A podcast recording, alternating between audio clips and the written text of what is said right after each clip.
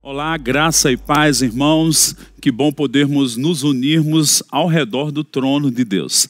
Essa realidade de vivermos nesse mundo natural e vivermos no espírito, onde podemos nos achegar a Deus e ter aquele momento de comunhão, de adoração ou de oração, é muito inspirador. Essa consciência que chega para nós desde que nascemos de novo, a viver nessa vida do espírito, nos faz nos conectarmos com Deus. Isso nos lembra o que Paulo disse: recebemos no nosso coração o Espírito que clama Abba Pai, o mesmo Espírito do Filho.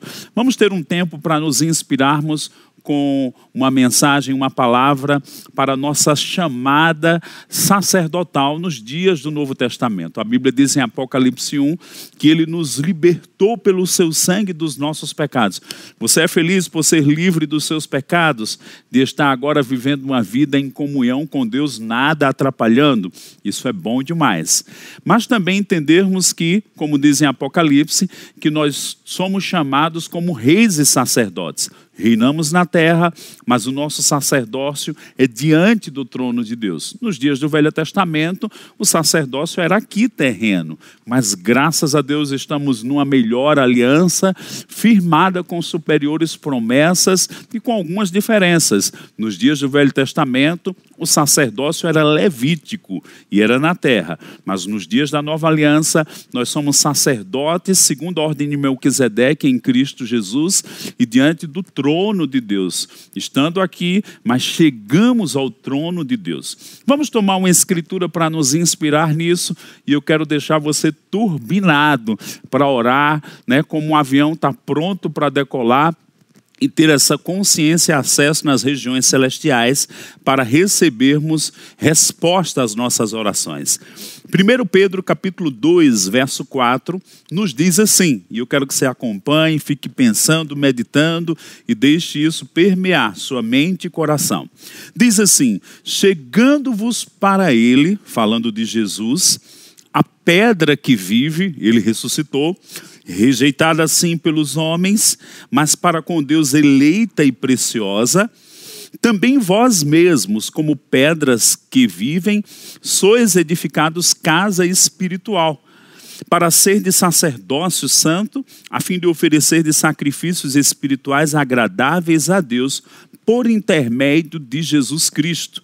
E ainda diz: por isso está na Escritura: Eis que põe uma, em Sião uma pedra angular, eleita e preciosa, e quem nela crê não será de modo algum envergonhado. Para vós outros, portanto, os que credes é a preciosidade, mas para os descrentes, a pedra que os construtores rejeitaram, essa veio a ser a principal pedra angular, e pedra de tropeço e rocha de ofensa. São estes os que tropeçam na palavra, sendo desobedientes para o que também foram postos. E o verso 9 ainda nos diz: Vós, porém, sois raça eleita, sacerdócio real, nação santa, povo de propriedade exclusiva de Deus, a fim de proclamardes as virtudes daquele que vos chamou das trevas para a sua maravilhosa luz. Pedro, de uma forma muito sábia e muito também resumida, ele nos dá um entendimento de que agora a nossa chamada é uma chamada sacerdotal oferecermos sacrifícios espirituais. Diferentemente do Velho Testamento, havia aqueles sacrifícios dos animais, de alimentos e todas aquelas ordenanças listadas no livro de Levítico, Hoje, na nova aliança, nós estamos baseados ou firmados no único sacrifício de Jesus Cristo.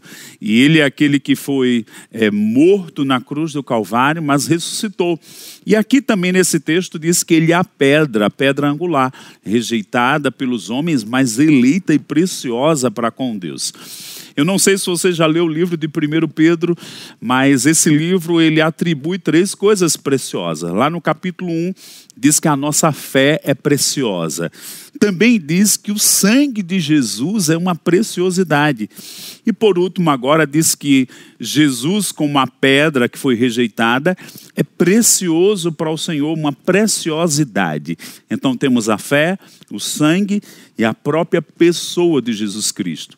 A fé para buscarmos a Deus. Sem fé é impossível agradar a Deus. O sangue é pelo qual nós temos acesso e comunhão com Deus. Fomos aproximados pelo sangue, o sangue de Cristo Jesus. E por último, a pessoa de Jesus. Aqui no livro de 1 Pedro, capítulo 2, 6, diz que põe em Sião uma pedra angular. Sião também é um lugar lá na Jerusalém natural. Mas nos dias da nova aliança, a Bíblia também fala de uma Sião espiritual. Hebreus capítulo 12, 22 a 24, diz que temos chegado ao monte Sião. E começamos o texto dizendo: Chegando-vos para ele. Jesus é aquele que está hoje na Jerusalém celestial, na Sião, como acabamos de ver aqui. E nós somos chamados agora para oferecer sacrifícios espirituais. Então, nossa oração, nossa intercessão, ações de graças, andar em vida de amor, né? quando ministramos uma oferta, quando fazemos o bem, isso também chega como um aroma agradável diante de Deus, satisfaz o próprio coração de Deus, é agradável para Deus quando nós exercemos o nosso ministério sacerdotal. Eu queria já nesse momento trazer uma consciência. Não tem essa coisa de que uns são chamados para orar e outros não. Eu diria assim: uns descobrem essa vida e esse chamamento para oração outros ignoram ou é, não querem praticar aquilo ou transferem essa responsabilidade para outro. Mas sabe de uma coisa? Chega um momento que vai cair a consciência daquilo que Deus requer de cada um de nós. Deus nos chamou para ter comunhão com Ele. Deus nos chamou para sermos intercessores. Deus nos chama para estarmos é, nesse acesso, nesse trânsito, né? Nós vivemos uma vida natural aqui, mas esse trânsito de estarmos em contato com Ele, estarmos orando, de recebermos coisa deles, do Senhor, dos céus, para sermos movidos e guiados aqui na terra. E eu queria que você ficasse debaixo dessa consciência. O verso 9 diz que somos raça eleita, sacerdócio real, nação santa povo de propriedade exclusiva de Deus. Há uma profecia lá no livro de Ezequiel que o Senhor diz: Eu vou multiplicar os sacerdotes que vão ministrar diante de mim. No Velho Testamento era uma só tribo, mas hoje são todos os filhos. O livro de Hebreus, lá no capítulo 2, diz de uma forma muito tremenda. O escritor de Hebreus diz que quando Jesus que venceu a morte, é, ele ressuscitou, ele cumpriu todas as coisas, ele levou muitos filhos para a glória do Pai. Sabe, nós agora, como filhos, somos chamados a essa vida de comunhão e nessa vida de comunhão nós vamos assumir responsabilidades. E eu declaro que os dias que a nossa vida de oração era rasa, era como uma plantinha com uma raiz frágil, que qualquer coisa nos arrancava, está se acabando. E eu declaro que aquilo que está em Isaías 61, que nós vamos ser, por causa da unção, como carvalhos de justiça plantado na casa do Senhor. Eu tive certa vez a oportunidade de ver um carvalho numa viagem, quando eu estava na França, me levaram para ver um carvalho e eu fiquei impressionado com o tronco daquela árvore, com a robustez, com a força e principalmente com suas raízes né, estendidas ali e a gente via que elas iam nas profundezas. Eu declaro que nós vamos ter uma vida de oração, uma vida de conexão com o Senhor tão intensa que nada nem ninguém vai nos abalar. Ainda no livro de Isaías 61, diz que nós vamos ser chamados ministros ministros de Deus, sacerdotes do Senhor. Eu declaro isso caindo na sua vida. Os dias de preguiça espiritual, os dias de lerdeza na oração estão ficando para trás. Eu declaro um avivamento de oração na sua vida e nós vamos ser movidos com o próprio coração de Deus. Existem necessidades que são nossas, que nos chegam por informações, mas eu declaro que nós vamos entrar naquele nível de que o próprio Deus vai nos dar encargo cargos e nós vamos assumir sobre os nossos próprios ombros até que aquilo se cumpra. Existem algumas distinções quando pensamos sobre oração, né? Se tomarmos como nós ensinamos no Rema, como o irmão Reagan ensina no seu material, existem uns tipos de oração e as leis que regem cada grupo de oração que temos descrito no ensinamento que nos facilita a prática da oração. Mas quando estamos orando na posição de intercessores, nós vamos entender que existe aquela posição de perseverança, de constância, de uma força no reino espiritual, até que aquilo se cumpra, até que aquilo brote e se faça acontecer. Eu quero ir com você para uma outra escritura que vai nos ajudar. Abre comigo em Colossenses, no capítulo 4. Vamos ver Paulo escrevendo aos Colossenses, e eu creio que já faz uns quatro, cinco, seis anos que eu repouso nesse texto, ele me inspira na minha vida de oração, tem me inspirado a pregar, a despertar outros a uma vida de oração. E nós vamos considerar aqui, e eu creio que você vai ser grandemente abençoado. Abra o teu coração e deixa a palavra começar a transmitir uma identidade das coisas do Novo Testamento. Vamos pensar aqui de fora para dentro. Paulo escrevendo uma carta aos Colossenses. Eu sei que você entende quem é a figura do apóstolo Paulo, tão importante para nós, tantas funções ele operou, ele respondeu a Deus na sua chamada, na sua vida, no seu ministério. Ele foi apóstolo, foi mestre, né? Alguns momentos dá a entender que ele foi profeta, foi apóstolo aos gentios, né? Venceu tantos desafios, mas eu gosto também de ver na vida de Paulo que ele era um homem de oração tanto pela prática que ele fica deixa patente, como ele considerou orações escritas nos seus livros. Efésios temos duas orações, Colossenses temos outra, Filipenses temos outra de forma escrita. E também nessa carta ele olha para a vida de um homem chamado Epáfras e ele como homem de oração viu Epáfras também como homem de oração. Vamos ver. Colossenses 4, verso 12.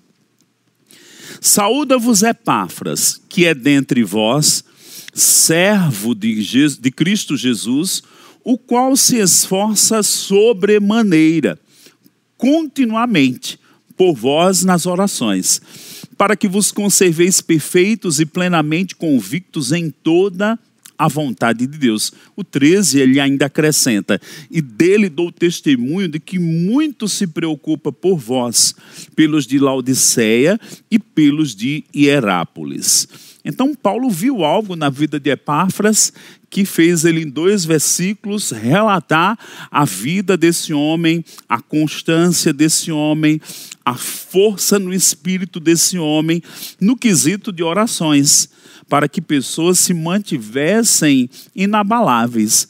Já pensou? Oração de outros pode sustentar algumas pessoas na, na questão de sermos conservados na vontade de Deus. Eu sei que eu tenho uma responsabilidade sobre a minha vida, mas eu também tenho sobre outras, sobre famílias, é, ele como um pastor, um líder sobre igrejas, sobre outras igrejas, como lemos no versículo 13. Nós vamos ver Daniel se posicionando, orando por uma nação, a nação de Israel, lá no seu livro, no capítulo 9, e tantos outros exemplos que tem na Bíblia, que podemos e devemos considerar. Mas vamos tomar por partes algumas coisas aqui da vida de Epáfras. Paulo viu naquele homem e disse que ele era servo de Cristo Jesus. A palavra servo aqui está doulos, está aquele que submete a sua vontade à de outrem. Então, é, Epáfras, ele percebia coisas do próprio Senhor Jesus Cristo e ele se movia com essas orações. E eu diria que é o nível de oração onde nós trabalhamos com o próprio Deus. E Paulo viu aquilo na vida de Epáfras. Depois diz o qual se esforça sobremaneira. E essa palavra é curiosa, que essa palavra no grego diz assim, agonizomai. E tem muitas coisas aqui descritas e diz assim: esforçar-se com zelo extremo, empenhar-se em obter algo. Então, agonizomai também é chamado como aquele sentimento de alguém que está lutando, né, numa luta é, de, de, de um combate corporal, onde a pessoa faz um esforço em algum momento, ela, naquela força física, ela chega até a fazer um barulho, um rangido e faz. Ah! Ou seja, ela está passando por uma agonia. Paulo deve ter visto Epáfras agonizando na oração. Existem alguns níveis na oração. Eu posso orar em espírito, eu posso gemer em espírito, eu posso me mover em compaixão no espírito, né? eu posso agonizar em espírito. E Paulo fala até chegar a ter dores de parto e dar à luz na oração a coisas que estão no próprio coração de Deus. Eu falei aqui de uma forma resumida níveis de oração.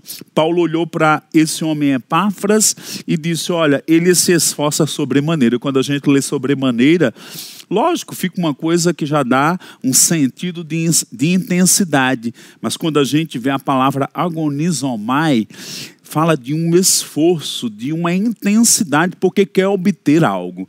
Eu declaro que vai cair sobre nós essa firmeza na oração, que a gente não vai desistir. Nós vamos ficar firmes até obter a resposta daquilo que estamos orando. Ele estava orando pelos irmãos, também ele se levantava a favor pelos de Laodiceia e Herápolis. E o curioso é que Paulo, em algum momento, ele deve ter visto Epáfras orando. Sabe, eu às vezes me encontro com pessoas que elas me inspiram na oração. Eu nem preciso ficar muito tempo, só estar em contato e pegar algo que elas falam, aquilo me energiza por dentro. Eu declaro você hoje sendo impulsionado para um nível de oração que talvez você nunca entrou.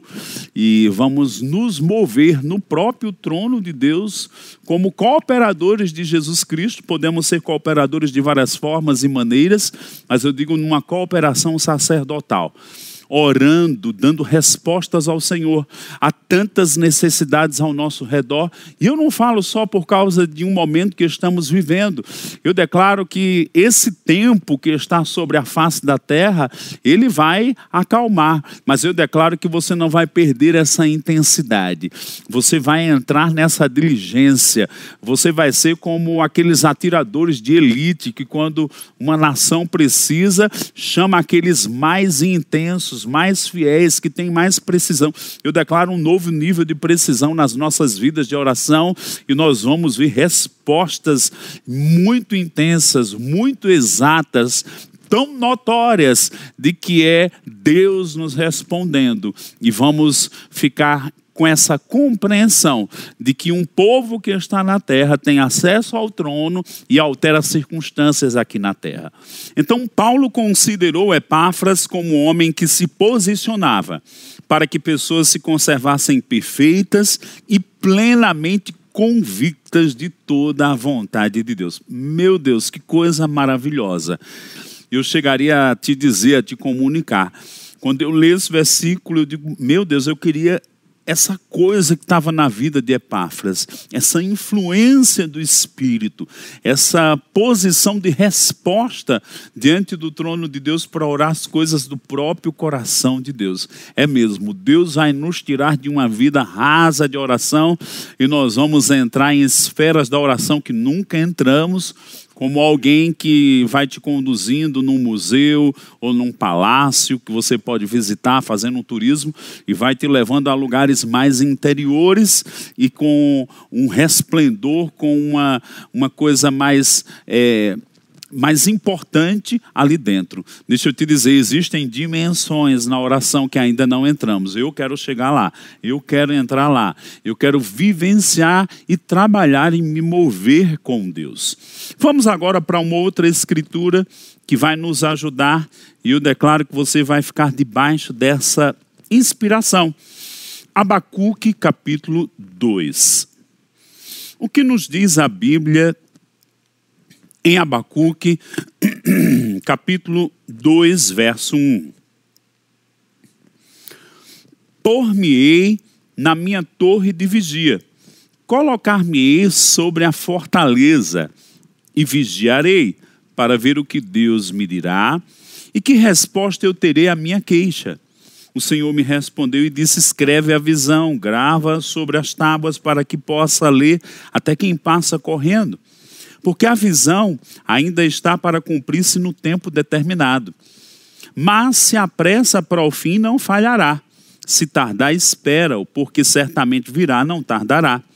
Verso 4: Eis o soberbo, sua alma não é reta nele, mas o justo viverá pela sua Fé. Não poderíamos falar sobre oração sem incluir a fé. Uma vida de fé nos leva a uma vida de oração. E foi desse texto aqui que temos os três textos no Novo Testamento sobre viver pela fé. E parte da nossa vida de fé vai ser um envolvimento na vida de oração. A dependência a Deus, a consciência de que Deus é aquele que nos provê, que Deus é aquele que nos cumula de bênçãos, de que Deus é aquele que, quando oramos, Ele interfere, Ele ajuda, Ele nos concede coisas aqui na terra. Mas vamos pegar o versículo 1, que vai nos ajudar para uma consciência desse nosso posicionamento na vida de oração. Por-me-ei na minha torre de vigia. Isso fala de vigilância, de um cuidado, de ser uma atalaia. Há versões que usam esse jogo de palavras que nos ajuda para esse entendimento. Isso nos lembra o que Paulo disse em Efésios capítulo 6, lá no verso 17, 18, 19, ele diz que nós devemos orar todo tipo de oração e ele acrescenta, e para isto vigiando. Sabe que nós precisamos vigiar através da oração? Quando ele diz aqui, por-me-ei na torre de vigia, é que eu vou me colocar naquele lugar de prontidão para com Deus. É certo que Paulo diz que devemos vigiar quanto ao inimigo, quanto ao diabo, as coisas que ele quer fazer e não tem autoridade, e vamos usar nossa autoridade, vamos paralisar ele. Mas eu gosto dessa posição de Abacuque 2, porque ele disse: Eu vou me pôr na torre de vigia, vou precisar agir com essa vigilância. Vou colocar-me sobre a fortaleza e vigiar o que Deus me dirá. Já pensou você vigiar Deus? Então, a vida de oração vai ser esse lugar onde a gente vai receber coisas de Deus. Lógico, ele falou aqui de coisas que ele recebeu, de uma visão que estava para cumprir-se no tempo determinado, é muito específico para a realidade aqui de Abacuque e de coisas de Deus com Israel.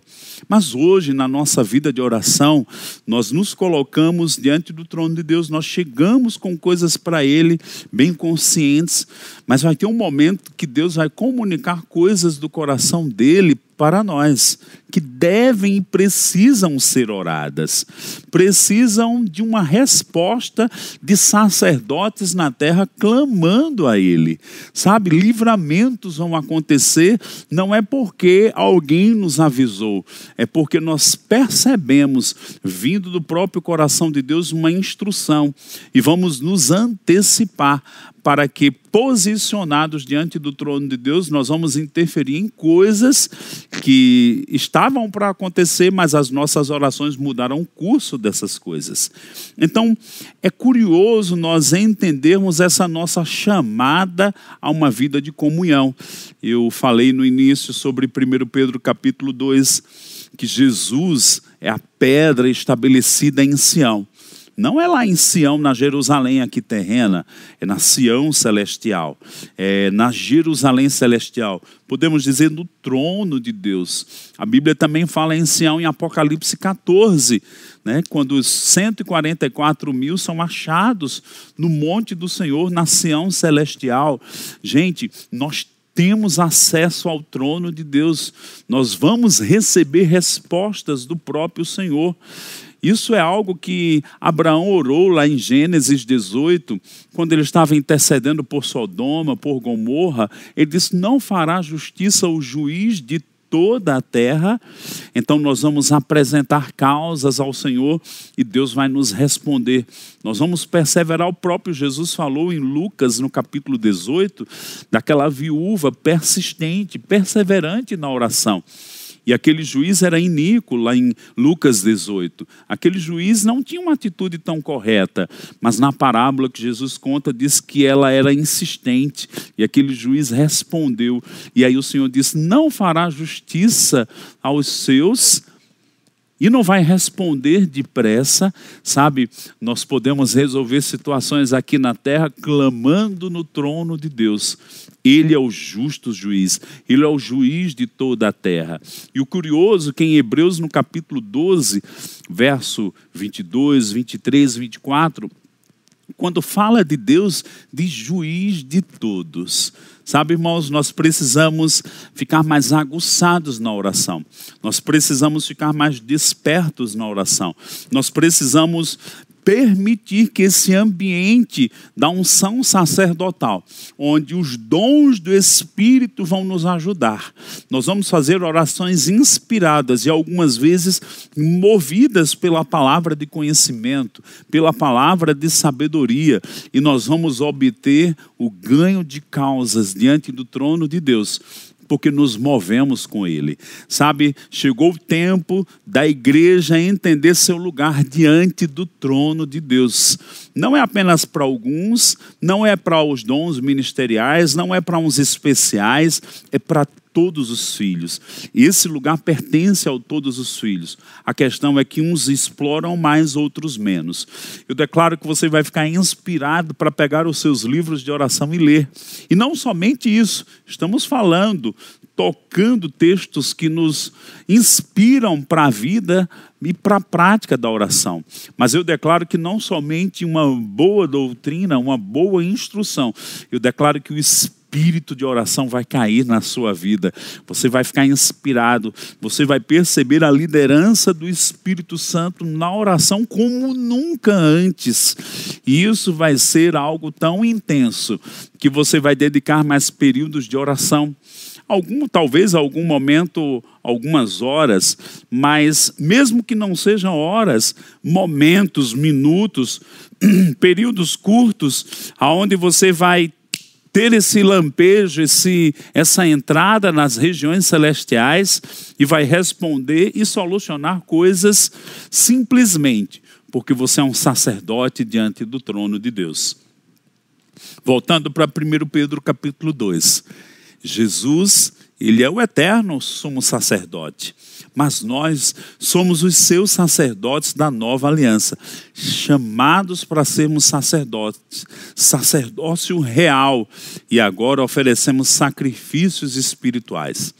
A Bíblia é muito clara quando fala lá em Apocalipse 5, verso 1 a 8, principalmente o verso 8, que nossas orações, elas chegam diante de Deus como como incenso, taças de ouro cheias de incenso e também fala da harpa com a adoração, até porque a nossa vida de oração e a nossa vida de adoração, elas se mesclam, se misturam. Não tem como a pessoa dizer eu só adoro, eu não gosto de orar, ou eu só oro, eu não gosto de adorar. Não, isso está entranhado uma coisa na outra. E diz que nossas orações chegam como incenso diante do trono de Deus. Também Apocalipse 8:5 diz que os anjos recolhem nossas orações e ministram diante de Deus. E eu fico pensando, né? A Bíblia diz em Gênesis capítulo 9 que ao sair da arca, Noé ofereceu sacrifício, um holocausto a Deus. E a palavra holocausto é aquilo que sobe. E a Bíblia diz que chegou como um aroma suave nas narinas de Deus. Se chegou como algo agradável, suave, bom nas narinas de Deus, isso me dá a entender que Deus ele sentiu o cheiro. E quando a gente sente um cheiro de um perfume bom, a gente coloca o nariz perto e puxa aquilo né, nosso sentido olfativo captar aquilo. E pensa comigo, quando a gente cheira alguma coisa, aquele cheiro entra em nós. Você já pensou que suas orações não somente chegam diante de Deus, elas entram em Deus? E a Bíblia diz em Apocalipse, no capítulo 8, do 1 ao 5, que Deus responde com relâmpagos, com trovões, com vozes e com terremotos. É bem mesmo aquela história de Paulo e Silas. Estavam na prisão, meia-noite, podiam murmurar ou podiam orar. Escolheram orar, graças a Deus. Isso nos inspira a não murmurarmos, pelo contrário, buscarmos o Senhor e nos posicionarmos em oração. E a Bíblia diz que eles oraram, depois adoraram o incenso e a harpa junto, as taças de ouro com a adoração, com a música juntos, e ministraram ao Senhor. E a Bíblia diz que um terremoto veio naquela prisão. E foi tão forte que eles tiveram que testemunhar aquele carcereiro que estava pronto a se matar, se destruir mas eles interferiram naquilo. Então somos sacerdotes do Senhor, sacerdócio real, a fim de proclamarmos as virtudes daquele que nos chamou das trevas para a sua maravilhosa luz. E aquele terremoto trouxe salvação.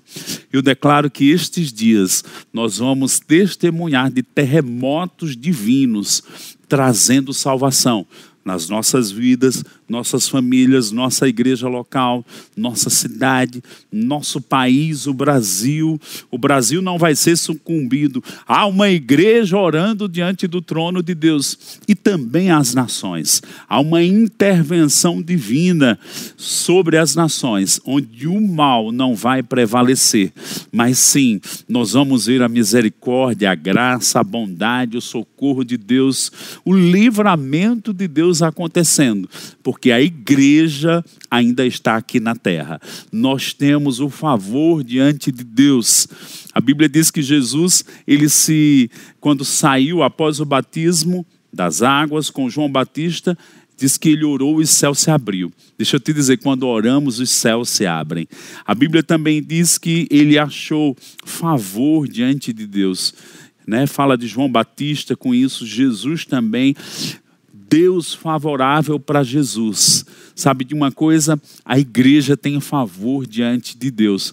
Tem coisas que só a igreja do Senhor vai interferir pela oração aqui na terra. Os governos não vão, os médicos não vão, a mão não vai, a mão do homem não vai, o dinheiro não vai.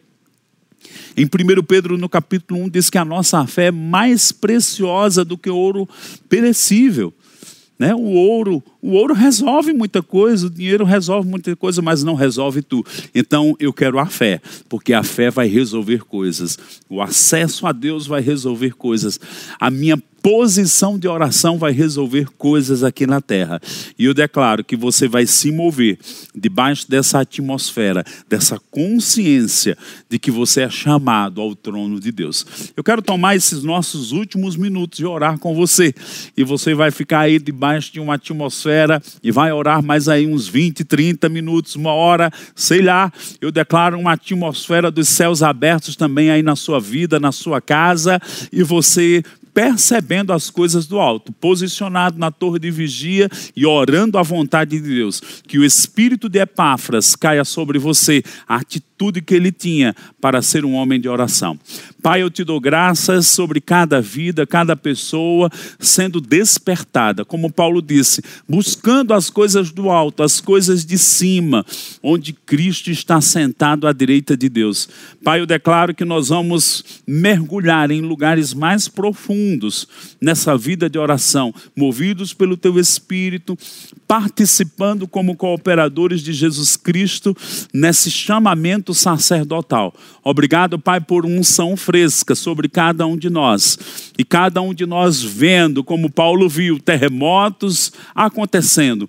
Não terremotos de destruição, mas terremotos de intervenções, de soluções, de graça e do teu favor no poderoso nome de Jesus. Então, seja abençoado na prática da oração.